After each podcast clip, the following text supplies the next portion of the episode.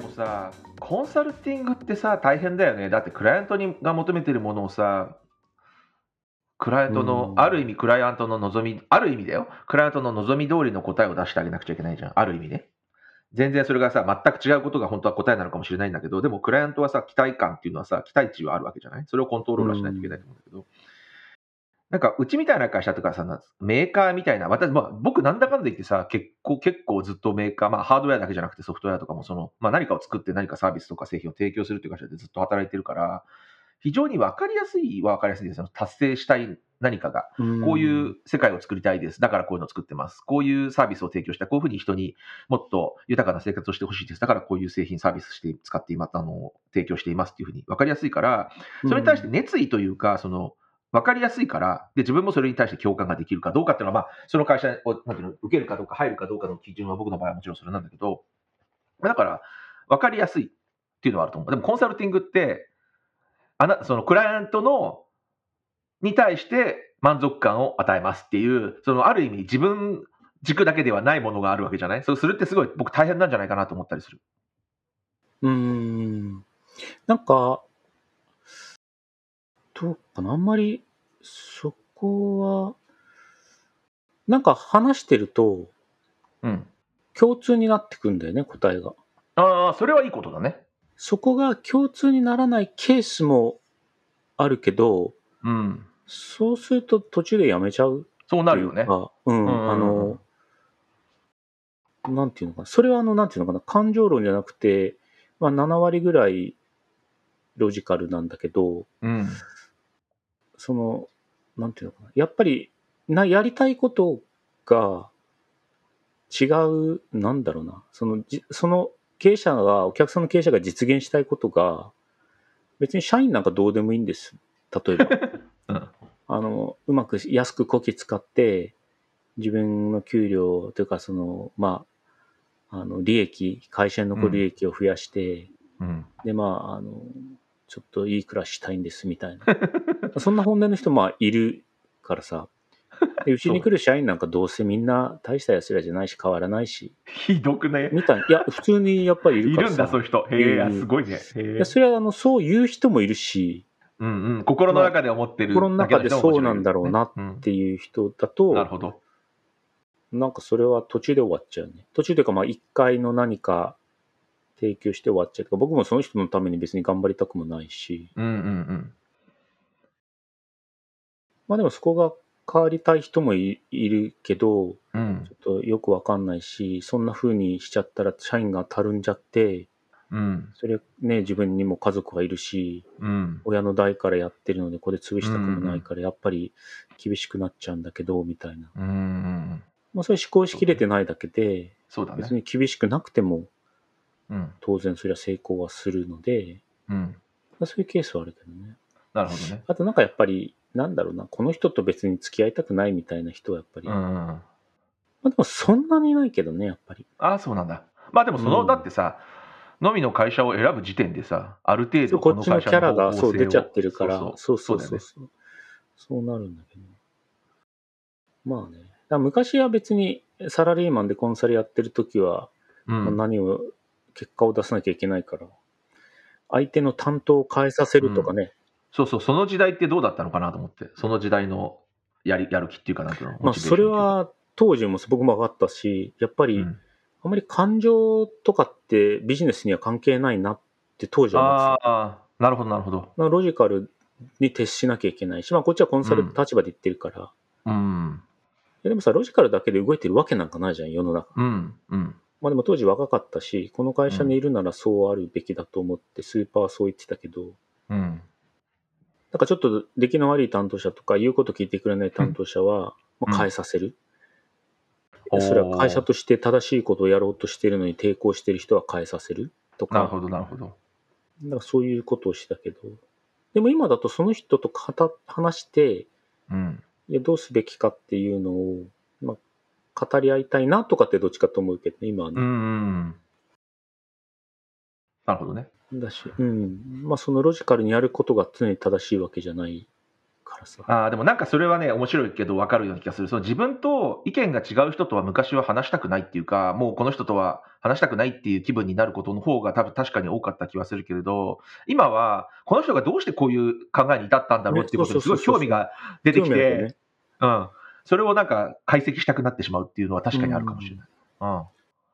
そうなのよね。だから、うん、でしかも結局会社を立ち上げる誰かが当然会社が今ここにあるってことはスタートしてる時に、ロジカルに判断してスタートしてなんて、まあ、ほぼないんだよね。うんうんね、なんかわかんないけど、こういう会社作りたいとか、うん、こういうことで美味しいラーメン屋作りたい。うんうん、こんなに5万とラーメン屋があるのにさ、今更ラーメン屋作るって普通、ロジカルな判断じゃない全くロジカルじゃないもんね、確かに。うん。うん、でもやっぱり、ね、ラーメン屋作りたいってなぜか思っちゃったなら、そりゃやるべきだし。そうだね。うん。そこでなんか、なかなか売れないけど、これがこだわりの味だってそこで極めたいなら、いや、それやめてこういうラーメンにしたら売れますよって、調査結果そう出てますよ、競合もそうなってますよとかって言ったってしょうがないじゃんって今はそれは、それはね、じゃあ、じゃあ、ラーメン屋始めた意味がっていうことになっちゃう。意味がない、そうそうそう、自分の思い、結局、そういう思いを貫く人の中で成功する人がちょこっといて世の中変わってんだなって。いやでも本当そうだね。確かに。うん。だから、こういうスタートする人がいないとね。うん。そうだね。たまたまそれが成功してね、本当に、うん。あの、まあ、本当にマイクロソフトになったり、 GAFA になったり、エジソンだったりとかさ、うん、そういうことだと思うんだけど。そうだね。まあ、そういう意味では、今、世の中にある会社のさ、多くはさ、そういうちゃんとさ、本当はストーリーがあるはずなんだよね。そういう企業ストーリーが。なんかで、まあそれを公にしてる会社も結構あるけれど、なんかもっと小さい会社とかはさ、そういうのが出てこないからさ、なんかそういうのをもっとなんか紐解いていくと面白いかもしれないね。なんか、え、こういう、こういうきっかけでこの会社は始まったんだとか、なんかそういうのが、もっともっとなんかたくさん面白い話がありそうだね。あそうだよね。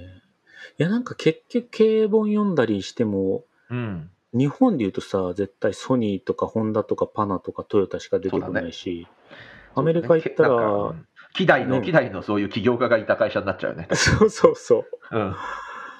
IBM とか GE とかさ、フォードとかそんな、今だとその本当にね、ジョブスとかさ、うん。そうだね。なんか2、30年ずっと本読んでるけど、変わんねえじゃんみたいな。変わんない、ね、イーロン・マスクが今は出てきたけど、みたいな。うんなんかもっとそういう中小企業とかの面白いストーリーいや、本当素敵な話いっぱいあるはずなんだよ。いっぱいあるよね、多分。うん。それを聞いて回るっていうのは確かにちょっと面白そうだな。そういうのをね、なんか社内ですごい伝えてあげたり、うん。採用の時とかね、そういう、もっとビジョン、ビジョナリーな話を過去も未来もするといいかなと思うんだそうだね。それはすごい大切だと思う。やっぱりこの会社で働いてる自分が、その、なんて言うんだろう、楽しいというか、嬉しいというか、嬉しい、まあ、楽しいよりも嬉しいだな。なんで、これに参加できて嬉しいと思えるかどうかっていうのは、やっぱ大切だと思うんだよね。それこそそれモチベーション、うん、それこそモチベーションだと思うんだよね。ね。何をしてますとかじゃなくて、そう。なんでここにあるかみたいな。そうなんだよね。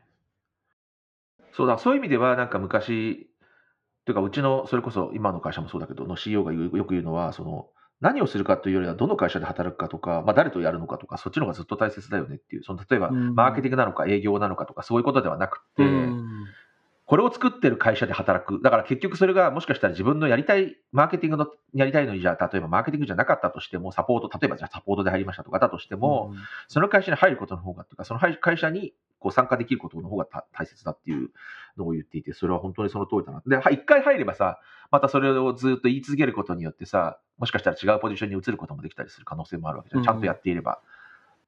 うん、それはなんか、ああ、その通りだなと思うし、でもあとは人がやっぱり、人が良くないと、ね、長続きもしないので、やっぱり自分が働きたいと思える人と働くっていうことと、え何をやってる会社なのか、自分がそれが好きだというか、自分がそれが共感できるのかっていう、そういう会社とで働くかの方が、何をするかよりもずっと大切っていうのはね、そのその通りだなって思ったり、ね、確かに、本当うん。それは、誰かの本にも書いてたな。うん。出てこないんだよ、記憶が。いやでも、すごい飲み本読んでるよね。偉いと思うよ、ほんと。いやー、なんかし、まあね。まあでも面白い。うん、まあ面白いよね。いろいろ。まあ知識というか、考え方というか。うん。本読まないけど、いろいろ詳しかったり、うん、ああ、そういう考え方あるねって実経験でしてるのか、うん、想像力があるのか、まあそういう人いるよね。うん。まあでも電車乗ると暇だから本を読んじゃうっていうのもあるけど。そうね。電車はやることが少ないもんね、確かにね。まあアメリカだとね、電車乗らない。そうね。ニューヨークすごいね。いまだにそうなんだねと思って。そう、ニューヨークはね、というか電車はね、ね。まあ逆に言えば電車があるだけでありがたいんだけどね、1時間、30、1時間に2本くらい走ってるから、まあ電車で行けるっていうのはすごいありがたいんだよね。まあ車で行ったところでさ、駐車場見つけるのも大変だし、高いし、で、もちろん、ね、ニューヨークもさ、一箇所に行くわけじゃなくて、大体ニューヨークに行った時って、ここも行って、ここも行って、ここも行ってみたいな感じで移動するから、いちいち毎回それを車を、駐車場探してとか、すっごいめんどくさいから、まあ、そういう意味では、もう電車で行って、ウーバーとか地下鉄で移動した方が、全く効率的だし、うん、そういう中でね、あのアナウンスが全くないっていうね、もう本当にびっくりしたよ。もう、何なのっていう。日本のああいうね、アナウンスとか、ちゃんと表示とかね、表示板とかね、まあ時間の正確さはもちろんなんだけど、なんかね、いろんなことができてないなっていう、アメリカって先進,、先進国じゃなかったでしたっけ？みたいな感じになっちゃう。不思議だよね。不思議な国だよな。不思議な国。まあだから電車に対して、電車っていうか列車に対してやっぱりなんか、なんだろうね。あんまり先進的なものというふうにだから考えて、まあ先進的なもの見たことないからね、ないから、だって周りにないからさ、にいうふうに思えないんだろうね、やっぱり。まあ車、やっぱり個人主義なの、そこは個人主義の考え方ともしかしたら近しいものが関係してるのかもしれないけど、やっぱりなんかみんなで同じ電車に乗るというよりは、自分で自由な、個人で移動できる自動車っていう、なんかやっぱりそういうフィロソフィーともしかしたら、なんか相入れるものがあるのではないかという気はする。それ電車って国営？いやいや、これは全然、えっと、これはね、ちえっとね、MTA は多分メトロなので、まあ、ニューヨークとか、ニューヨークとニュージャージーの政府が、まあ、ほとんどやってるんだと思う。まあ、第三セクターみたいなものなのかな。なんかアメリカで働いてた時に、そのアメリカ人の人が、アメリカで働いてたって、アメリカの会社で働いてた時に、出張でアメリカ行った時、アメリカ人の人が、いや、こう、あ、その、やっぱ道が、なんかニューヨークで寝泊まりしてたんだけど、うん、朝、その車がゴンゴンしてる音で目が覚めちゃうんだよね。トラックとかが物運ぶ。で、道が結構ニューヨークでも凸凹じゃん。そうだね。で、あれの話をしたときに、うん。いや、公共のものに国が税金使って綺麗に、すごい綺麗にするって、うん、そんなに必要みたいな。自分たちのお金取られてるだけだよ。うん、そうそうそう、そういう感覚なんだよね。うん。あ、なるほど。じゃそれは確かにどこまで行っても完璧にならないから公共のものなんて多分。そんな金かけなくて確かに30点でいいよな。うん、日本みたいに70点で金が超かかって税金高いよりって思った気がって言われて、あ、なるほどって思ったんだけど。うん、まあでもアメリカの税金が別に安いわけじゃないからね、それそれがまた何に使って使ってんだよっていう感じがするので、まあ、軍事費とかね、他にも使われてるものいっぱいあるんだと思うんだけど、まあ、だから、なんて言うんだろう、公平とはっていうのはすごいやっぱりなんかアメリカの場合は違うかなと思っていて、それはやっぱり日本の場合はその地方に住んでいる人も都市に住んでいる人も便利さが同じ方がいいっていうことでああいう新幹線みたいなものができるようになったわけじゃない。でもアメリカの場合はやっぱり車に乗道路は車に乗っている人のものだから、車に乗っている人のが払うべきだみたいな、やっぱりなんかそのガソリンで、例えばじゃあ賄うべきだみたいな、例えば日本でいうところのガソリン税みたいなもので賄うべきだみたいな、そういう感じにちょっとなりがちなんで、やっぱりその利益を受けられる人が、払うべきだっていう感じの考え方はすごいある気がする。で、だから地下、まあ、その地下鉄とか電車に関しても、結局自分は使わないから、まあ、それ、鶏と卵の話でさ、なんか、使わないから、お金がかかかけられないから、どんどん設備が悪くなったりとか、頻度がさらに少なくなっていくみたいな、どんどんどんどん不便になっていくから、またそれす、負のスパイラルなんだけど、なんかね、その、自分が使うか使わないかとか、自分が必要なものなのかとか、そういうのにね、ちょっとこう、なんて言うんだろすごくこだこだわるというか、そこにそういうところが気にするような、気なそのそういうことを気にする国民性はあるような気はするね。なるほどね。まあでも本当だよ、もう1970年の列車かよみたいな、なんかすっごいさ、重そうなさ、なんか、列車の車両が走ってて、これ映画で見たことある？みたいな、なんかそういう車両が走ってる感じ。なんかじ自動車はね、もう、まあ多分、まあ、一定の紆余曲折あるんだろうけど、まあ将来的には電気になるんだと思うんだけどさ、うんうん。電車はそもそも電気で走ってるけどさ、うん。なんかその、なんだっけ、あの、リチウムイオンじゃなくて、なんとか電池みたいな車が積むようなの、もっと巨大なのが電車に積まれるのかね。でも、てか、僕の乗ってたところは全部電化されているところではないので、ディーゼルなんじゃないかな。いや、僕は違うか。M あれは、私の乗ってたのは電車なんだ。そう。だ結構そのやっぱりな、まあ、国土が広すぎるという理由もあって電線を張り巡される、ま巡らせるということ自体が結構大変っていうのはあってそうなるとやっぱりディーゼルの機関車が走っていると、まあ、ディーゼルっつってもさ今の昔のディーゼルじゃなくてその電気を起こしてディーゼルの発電機が乗っていてでそれでまあで、まあ、電車なんだ電車なんだけど、まあ、ディーゼルで動かしているディーゼル発電機が乗っている電車というのも結構多いはず。あ、そうなんだ。そこはやっぱりね、こなんか国こ何国土が広すぎるっていうのは、まあ一つ、電車が発展しにくい理由の一つではあると思うけどね。うんなんか長年住んでて、昔、例えば留学、学生時代にしたとき、まあ、うんうんどこ、まあ、アメリカね、やっぱり都市次第だと思うんだけど、うん。なんか変わってはいるの、なんていうの？なんだろう、あの、前さ、仕事でカタールうん。行ってた時、まあ本当に砂漠というか土漠というか何もなくて、うん。ホテルが3つみたいな、はい。空港もなんか小学校の体育館みたいな空港だったんだけど、うん。オイルマネーで、まあ、天然ガスマネーで、うんワールドカップ去年かなんかやった時、そうだねうんうんうんすごかった。僕も一回遊びに行ったんだけどさ、まあ、経済発展ってこれかってすごい実感するぐらい。そうだね。確かにね。アメリカは、どうかな？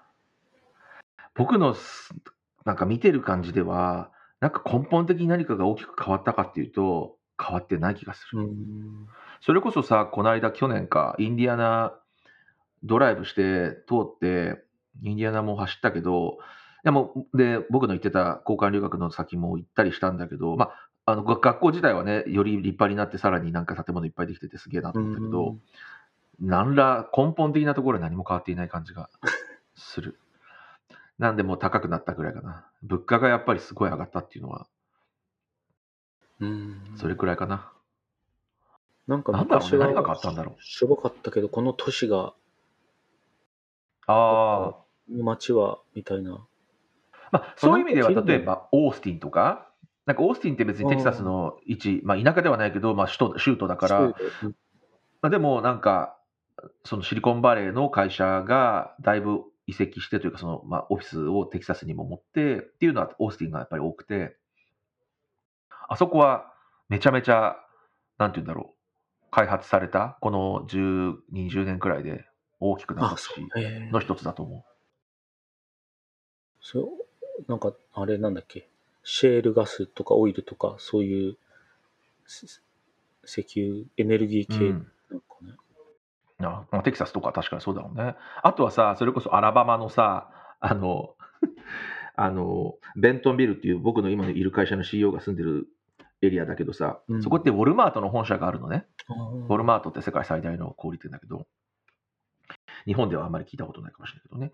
で、そこの本社が、まあ、そこにあって、やっぱりエコシステムというか、そこに移ってくる人がすごいやっぱりいたりとか、で、そこにお金が集まってくるから、ベンチャーキャピタルみたいな人たちが来たりとか、で、そこにテクノロジーの系統、何、セクターの会会社が来たりとか、スタートアップが来たりとかっていうことで、まあ、僕、去年行ったんだけど、もうね、開発、どこもかかしこも開発って感じで、家とかどんどん建設してるし、へ街中すごい綺麗、アップデートされててすごい綺麗だし、まあだから、まあ企業城下町だよね。本当に企業城下町なんだけど、こんな田舎なのに、すっごい、大都市まで行かない高高い建物があるわけじゃないから、大都市とはちょっと違うんだけど、でもすごいき綺麗な、新しい新興開発住宅地みたいな感じになってて、ああ、すごい発展してるなって思った。うん。アラバマがそういう都市は確かにたまにあるかも。逆に言えばさ、大きなさ、昔からある大きな都市はもうさ、土地が限られているというか、ある程度なんていうの、さちってしまっているので、なんかあんまり変わってないのかもしれないね。まあ地震も東側がないから建て替えたりもないもんね。うん。そうだね。全然行ってないからな、アメリカも行ってみたいな。少し円高、円安、少しそう、円高になってきたから。円高になっていいのかいいのかよくわかんない、さっきの話じゃないけど。うん、本当だよね。まあ、だから海外旅行の時はもちろんね、あの、円高の。そうだね。だ海外旅行するとき、円高になって、終わったら円安に戻って、ドル投資を換金するときは円安。そう、だからさ、僕さ、もうあと来週さ、日本じゃん？なのでさ、なんで、これ、逆にやめてよと思って、なんで この、この段階で円高になるの？と思って。円安でいてくれよと思ったんだけど。だってそれだけでさ、140円と150円って違うだけで10円違うわけだからさ、ね、6%とか7%とかさ、ディスカウント、すべてのものがディスカウントになってるのと一緒だからさ、ずいぶん違うんだよね。そうだよね。うん。日本にいる限りは本当何も関係ないけど、いやでも物価がちょこちょこ上がり出してきてるから、うん。給料はまだ追いついてないと思うんだよね、世の中。うん、そうだね。うん。なかなか。まあもう日本は全般的には難しいよな。ここ50年。うん。まあでも人口減ったって別にね、それでバランス取ってやればいいんだろうけど。どうなんだろうね。どうなるんだろうね、本当これから。まあそれもあるし、ね、高齢化っていうか、そっちももっと大変で。それこそ私たちがね、あと20年後くらいに完全に引退、まあ20年も引退するまでに20年ないけど、20年後とかは本当に老人バラだらけになってしまうので、自分たちがだけど、どうどうなるんでしょう？どうなる早死にすべしだな。もうなんかさ、やだよね。なんか、ひもじい老後生活とかやだもんね。悲しいわ。みんなどうしてんだろう？ちゃんと年金もらえる予定で、つもりでいるのかな？いやー。ね。僕なんかもう退職金ない人生だからな。そうだね、私もないよ。今のお金が増えてくれないと。第401系とか株とか ちゃんとやっておかないと。そう。アメリカ経済に頑張ってもらわないと。アメリカ経済に？そして僕が円にするときは超円安になってもらわないと。本当そうだよね、でもね。いや、もう本当わかんねえよな。わかんないもん。せっかくそうだよ。だってさ、株が上がってもさ、円安になっちゃったとかさ、ねえ、総裁されちゃうどころか総裁以上になっちゃうかもしれないし、ほんと困るよね、こればっかりは。計画、計画しにくいから。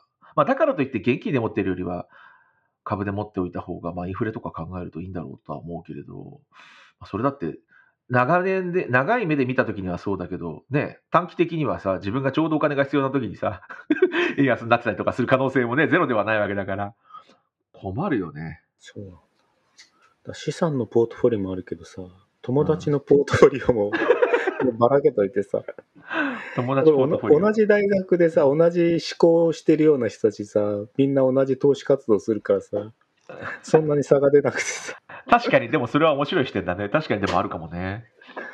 いや、なんかみんな類似しちゃって。そっか。でも僕はなんかそういうのさ、全然やってない人でさ、もう、ここ本当、ちゃんとやり始めたのはここ5年くらいだよ。もう僕、うち銀行員の家族家族なんだよね。あの、親が銀行員で、あの、両方銀行員だったんだけど、えー、そういう意味だから、そういう意味ではさ、子供の頃からさ、なんか貯金、貯金をするっていうなんかさ、こうカ、カルチャーじゃないけどなんだろう、家の中でやっぱり貯金が大切、貯金をしましょうみたいな、なんかそういう感覚があったから、ずっと貯金してて、でもさ、もう今ね、貯金したってさ、何の利益も利息もつかないしさ、ここ、本当5年くらいでちゃんと株を見始めたのって、なんかもっと早くちゃんとやっておけばよかったって、すごい大反省していて、なんだよとか思って、本当ダメじゃんと思って。ああ、でも今からでも。そうそう、ま、もちろんね、まだね、もうちょっとあるからね、老後まで。老後まで早く引退したいけど。なんかそういう、やっぱそういう金融の学習も、日本はね、本当英語もそうだけど、うん、なんか教育だな。もうちょっと。そう、なんか、株とかってね、ば、博打まではいかないけどさ、やっぱりちょっとギャンブル的なさ、なんか感覚を、なんか自分の中ではそういうふうに、自分はそういうふうに思思い思わされていたなと思っているところがあって、やっぱりいいんだ、あの、儲かることもあるけれど、損することもあるから危ないみたいな、なんかそういうなんか感じで言われてたけど、やっぱりさ、なんか、ナイフの使い方とか包丁の使い方じゃないけどさ、なんか危ないから、ね。うん、危ないから使わないでくださいっていうのってよくなくて、やっぱ危ないんだけど使い方はそうか、使いようじゃないっていう、やっぱりなんか、そういうふうに教育というか、はすべきだよね、子供の頃から、うん、そうだね。リスクを知った上で使いましょうっていう、なんかそこはバランスさせた方がいいに決まってるんだしって今、今はもちろん思えるんだけど、当時はそういうふうには思っていなかったから。まあ、今が一番若いのでということですね。本当だよね。両学長もそう言ってますよ。え？誰？両学長って知らない YouTuber のあのそういうお金のことを、今日があなたの一番若い日ですっていう、まま、毎毎回それを言ってるんだけど、その通りだなっていつもそれを見ると思う。そう、でも今時だよね、その YouTube を見てさ、なんかその投資の、投資の仕方っていうかさ、その株式というか、まあ、いろんな投資信託とかをなんか学ぶというのも、なんか、まあまあ自分がまさにそこでやってるんだけど、まあそういうの見たりするんだけど、ああ、なんか、ちゃんともっと若い時からこういうの学んでおけばよかったなって思うけど、まあそういう機会も昔はなかったからな。自分からなんか探して本とか読まないとなかったから、やっとそういうのにこう、簡単に触れられる若い時から簡単に触れられると思うので、いろんな、まあよく、よくないコンテンツもたくさんあると思うけど、いろんな自分の興味とかを広げるためには、まあ、YouTube が役に立ったりすることもあるんだなと思った一瞬でした。あんまり YouTube とか普段見ないんだけど、見ないんだけど。まあ学習しやすい世の中になってるはずだからね。本当、それは間違いないね。うん、まあ、それを有効活用して。そう、情報へのアクセスだね。まあ、過去は戻ってこないのでっていうところですかね。本当そう、本当そうだよ。もう今更さ、今更言ってもさ、え、だってそれこそさ、なんかじゃあアップルにいた時にさ、株もっと買っとけばよかったんじゃないみたいな話とかさ、今なんかたまに言われたりするけどさ、いや、当時はさ、だってアップルなんかどうなるか分かんなかったし、株価さ、僕のいた頃はなんかさ、えー、なんか10ドルとか全然切っててさ、みたいな、そういう時期だったからさ、えー、これ買っとく、ね、しかもまだ僕の社会人になってから、そんな5年くらいで辞めてるから、そんなお金持ってるわけじゃないし、で、僕新卒だったから、給料もそんな高くなかったから、そんな買えるような状態じゃなかったし、なんか、今考えればさ、え、本当に苦しくてもさ、あの、株に全、全つぎ込んだ方が良かったよねって思えるけど、そんなの後から見たからそう言えるのだって、当時は、え、このまま株が上がるかどうかなんてもちろんわからなかったから、ねその時株買ってたら大儲けだったんだよっていうね。それは本当最も意味のない議論だよね。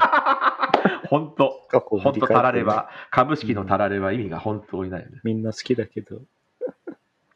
そうなんだよ。好きなんだけどね。そう。まあ、でもアップルはな、当事者だったからな、なんか、たらればがのちょっと、レベルがちょっとなんか高まっちゃうんだよね。あの時買っておけば。ダメダメ、そんなこと考えちゃう。今買ったのが上がるよ。うん。そうだね。そうだよ、そうだよ。そう思って。そう信じてやるしかない。まあなんかよく、過去と他人は変えられないけど、未来と自分は変えられるっていうじゃん。いやー、でも本当そうだね。最初、なるほどなと思ったんだけど、次に違う本が違うフレーズ書いてて、うん、過去も変えられる、うん、ほう。なんかその過去の嫌な思いがあって、うん、あの時嫌だったな、だけど、そのおかげで、奮起して何かやったとか、ああ、なるほどね。それでか嫌だった過去が今思うと、いや、あのおかげだなっていう。ああ、なるほどね。は変わんないけど、認識を変えられる。認識を変えられる。な、な、なるほどね。確かにそれは言えるね。だから、それ大切だね。確かに。そう。そうだね。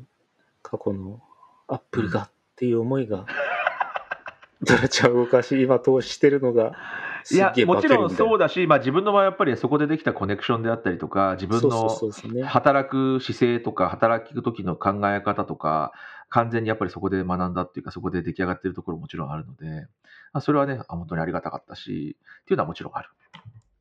人生お金だけじゃないんで大丈夫です。そうね。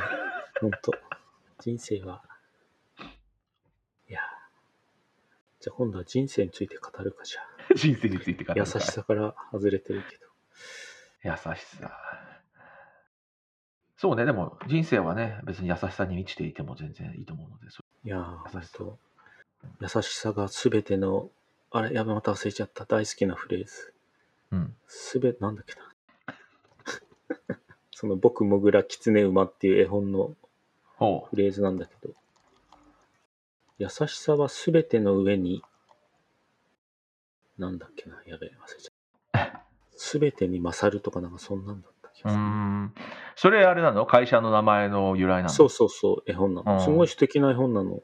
えー、絵本どころか僕の人生で読んできた本というか読み物の中で一番好きなんだけどさ。へえ。すごい素敵なんだよね。イギリスのイラストレーターかなんかデザイナーさんが書いた本なんだおじ、おじさんかおじいさん見てみる。うん。それがね、不思議なんだけど、英語も読んだんだけど、両方持ってんだけど、うん、日本語の訳がまあ日本人だからかもしれないけど、より素敵なんだよね。河村元気さんっていう方が和訳されてるんだけど、うん、なんか、えー、そう、英語だとカインドなんだよね、優しさ。ああ、なるほど。まあまあ、そのままなんだけど、でもなんか優しさとカインドがなんかすごい、ちょ、ちょっと違うよね、僕の中では、ね、うん。よりうまく、まあ、親切の方に近いっていうふうにも思っちゃうんだけどさ。うんうんうんうん。まあ、そうじゃなくてカインドはね、本当に、そう,、そうそうそう。でも、えまあ原文は kind 使ってたんだけど。なるほど、なるほど。といや、そういうの見るとさ、翻訳って大切だよね。大切。いや、めちゃくちゃ大切。この間もちょっとノートに書いたんだけど、僕、うん、王様、違う、星の王子様大好きなんだけど、ちょっと、ペケペケ文庫のはすごい素敵なんだけど、まるまる文庫のは全然意味不明なんだよ。あ、役がやっぱりダメだってこと？だうん。えー、そっかそっか。だから、全然感じ方が違うんだけどさ。そうか、それは大切だよね。言葉選びって。うん。わ、うん、かる。もうそれは僕のは結構外資系人生の、外資系マーケティング人生の大きな部分を占めているから、言葉選びが大切っていう、うん、翻訳の言葉選びが大切っていう。うね、いや、ほんとそう。いや、だからね、悩んでる人たちに声かけるときも、どの言葉使うかが、優しさの真髄的なふうに思っていたりもするんだけど。うね、うん。確かに。ね。鼓舞するにしても、どの言葉使うって大切だよね。そうだね。ほんとそう。語彙力ないんだけどさ。本読んでる割に記憶力がないから語彙力がない。ダメじゃん。語彙力ってでもまたちょっと違う能力だもんな。まあでもさ、それも難しくてさ、相手がじゃあそのね、その語句が一番響くかどうかとかね、ね人によって違うから分かんない、ねそうそうこっちのね、その雰囲気もあるし、トーンもあるしね。だよね。総合力ですね。総合力なんですよ。本当、本当そうだと思う。勉強になります。